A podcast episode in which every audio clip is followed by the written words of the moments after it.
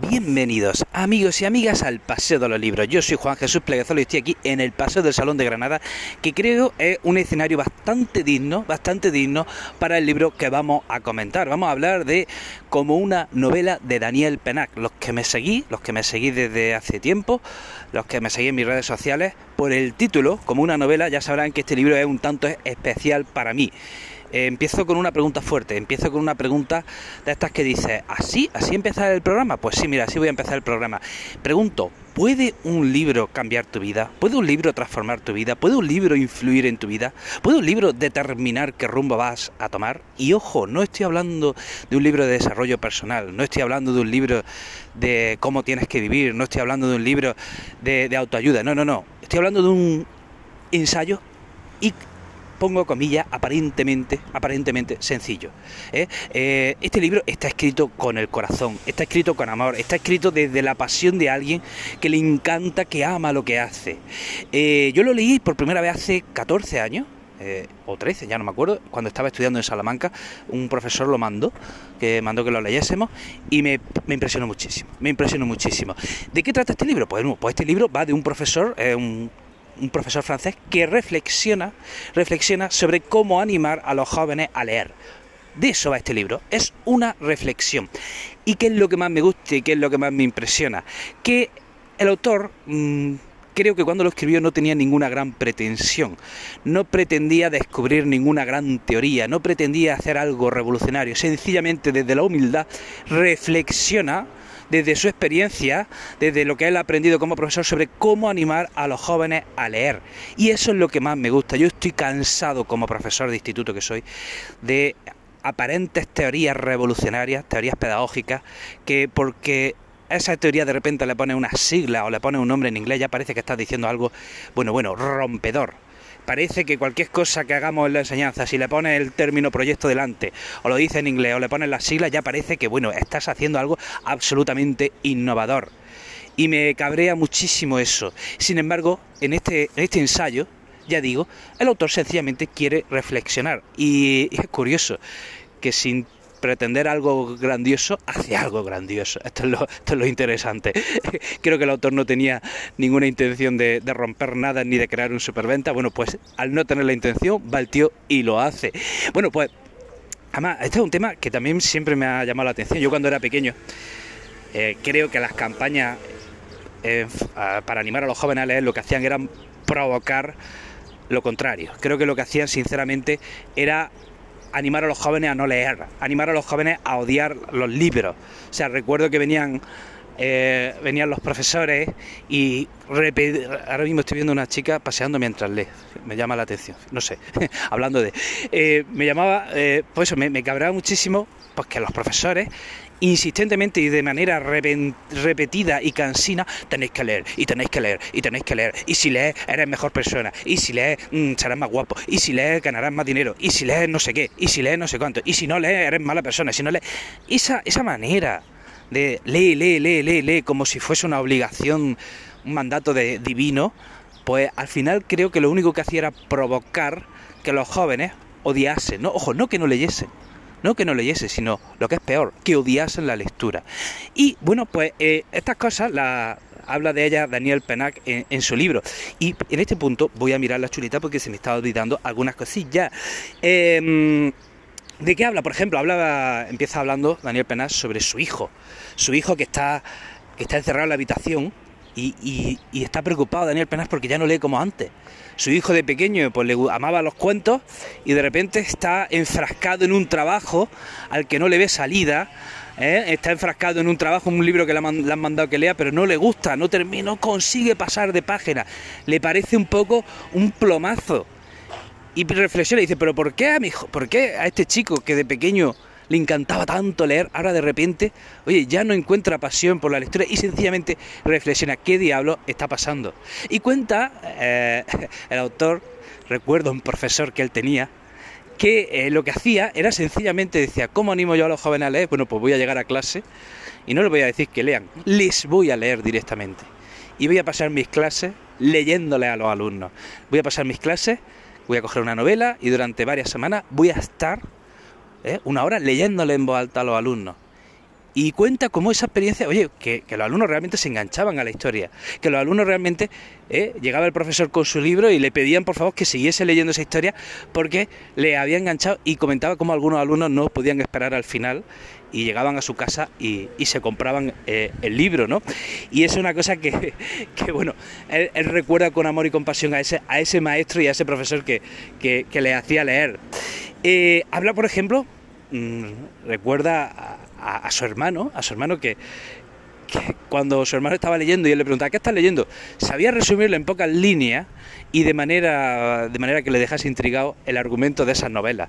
Y claro, decía, hay que ver mi hermano cómo me engañaba a la hora de contarme de qué iba una novela porque siempre conseguía que, luego yo quisiese leer ese libro. Luego él cogía el libro del que le había hablado a su hermano y se daba cuenta, digo, claro, su hermano le había hecho ahí un clickbait del demonio para que, para que para que abriese ese libro. Y decía, mi hermano tenían, tendría que contratarlo para resumir las solapas que hay en los libros, porque desde luego bastante más gente eh, leería.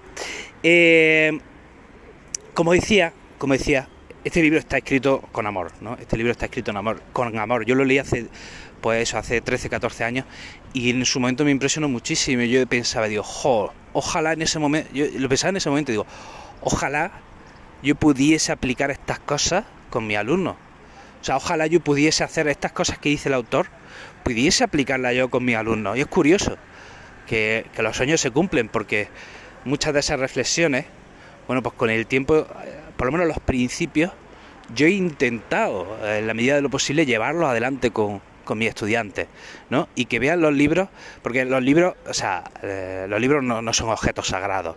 Leer no te hace mejor persona, ni, te hace más feliz para nada. Los libros son herramientas y según como las uses, ¿eh? te podrán servir para bien o también incluso te pueden servir para mal. O sea, los libros hay que desacralizarlos.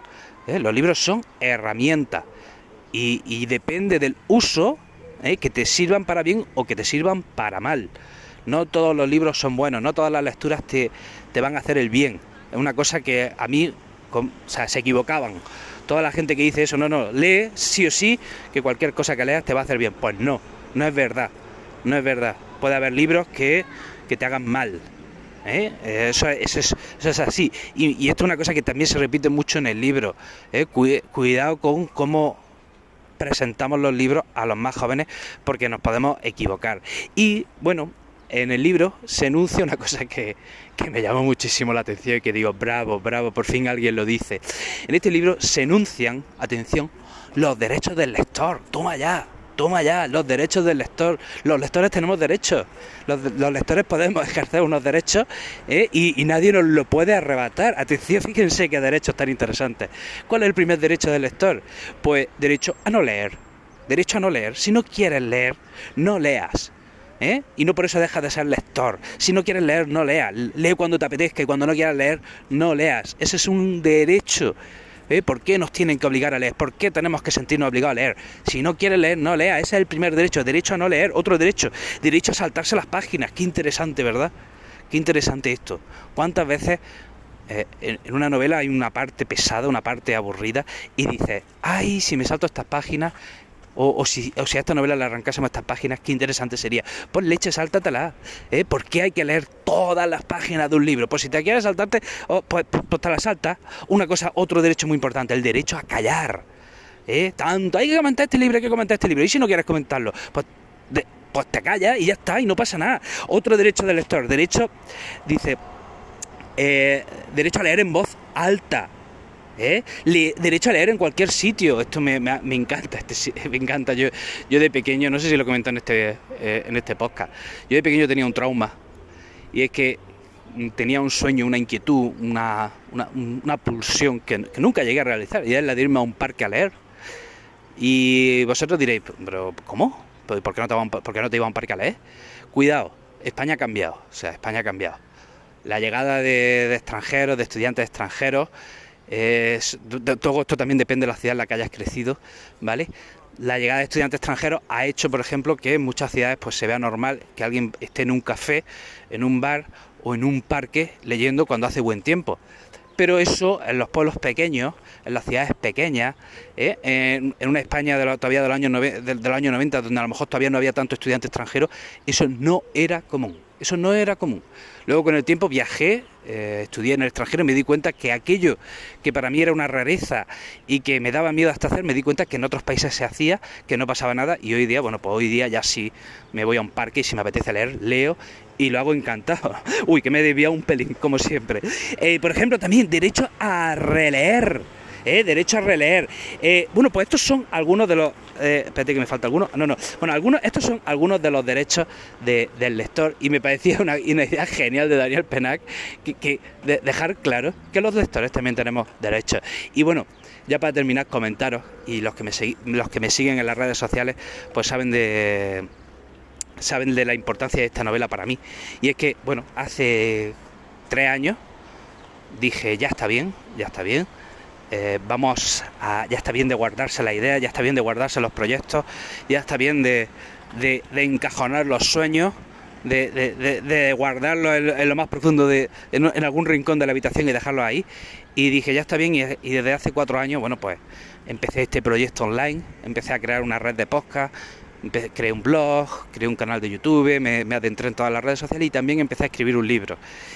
Y pensé, si Daniel Penac anima a la lectura, anima a desacralizar la lectura, pues yo quiero hacer lo mismo pero con la historia. O sea, ahí va mi chulería, ahí va mi, mi altanería de, decir, voy a, voy a intentar lo que, lo que hizo Daniel Penac, pues lo voy a intentar yo pero con la historia. Y empecé a escribir mi, un libro donde cuento mis peripecias como profesor interino y lo mezclo con, con mis clases de historia más, más las que más me han impactado y además, bueno, pues introducía esos diálogos que, tengo en clase con los alumnos a raíz de esas explicaciones. Y voy a ver agua. Y, y entonces, bueno, pues me autopublicó un libro en Amazon que se titula Como una historia.